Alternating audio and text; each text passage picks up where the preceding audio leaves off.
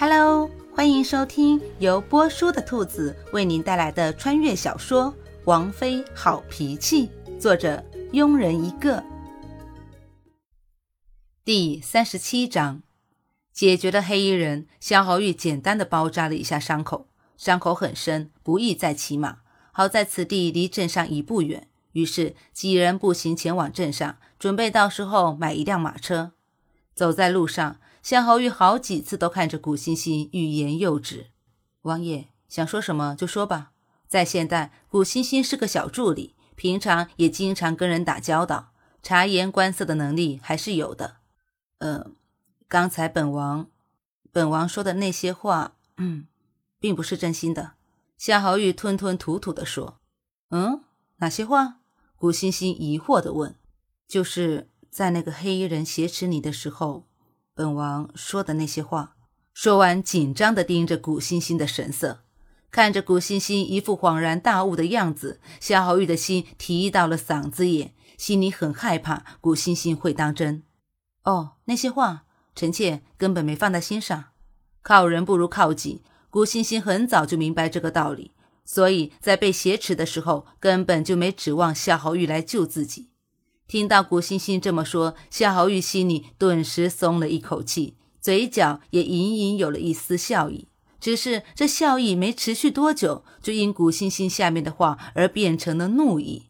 王爷和臣妾只是挂名夫妻，又不熟，不救也是理所当然的。王妃是这样想的？忍着怒气，夏侯玉阴沉地问：“挂名夫妻，本王不介意把他变成真正的夫妻。”像是猜到了夏侯玉心中所想，顾欣欣又一次缓缓的开口：“就算王爷与臣妾是真正的夫妻，又能改变什么？自古男人三妻四妾，死一个对男人来说不算什么。何况王爷生在帝王之家，自古帝王皆薄情，女人只是你们用来发泄的工具而已。臣妾又怎能期盼王爷拿自己的命来换臣妾的？”虽然古欣欣说的是事实，但夏侯玉心里还是有很大的怒气，以至于回王府的一路上都没再跟古欣欣说过一句话，而古欣欣也自当王爷是间歇性抽风。回到王府，免不了几个丫头的热情迎接。终于又能躺在摇椅上了，终于又可以睡自己那张舒适的大床了，终于又可以抱自己可爱的小白猫了，终于又能看到几个可爱的丫头了，听到小花叽叽喳喳的声音了。古欣欣觉得属于自己的美好时代又开始了。洗了澡，吃了饭，受不了几个丫鬟的软磨硬泡，郭欣欣躺在摇椅上，抱着小白猫，一摇一晃的给几个丫鬟讲一路上的所见所闻。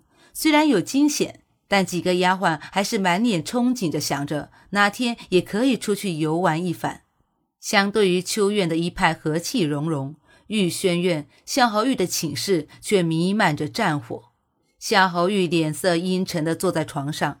御医战战兢兢地给夏侯玉包扎着伤口，三位侍妾听说王爷受伤了，也都炖了补品赶来，只除了还在悠闲的王妃。管家，王妃现在在干什么？难道不知道本王的伤还是拜他所赐？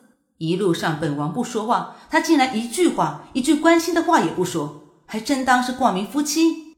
回王爷，王妃躺在摇椅上小憩。管家顶着压力上前一步回道。虽然知道这话是王爷不爱听到的，但欺骗王爷的后果可是更严重的。自回到王府到现在，王爷这句话已经问了不下五次了。看着王爷越来越阴沉的脸，管家斗胆建议道：“王爷，老奴这就去秋院把王妃请来。”提着心等了好久，久到管家觉得腿都要软了，才听到夏侯玉淡淡的嗯了一声。本集播讲完毕。如果你也喜欢这部小说，请订阅、评论哦。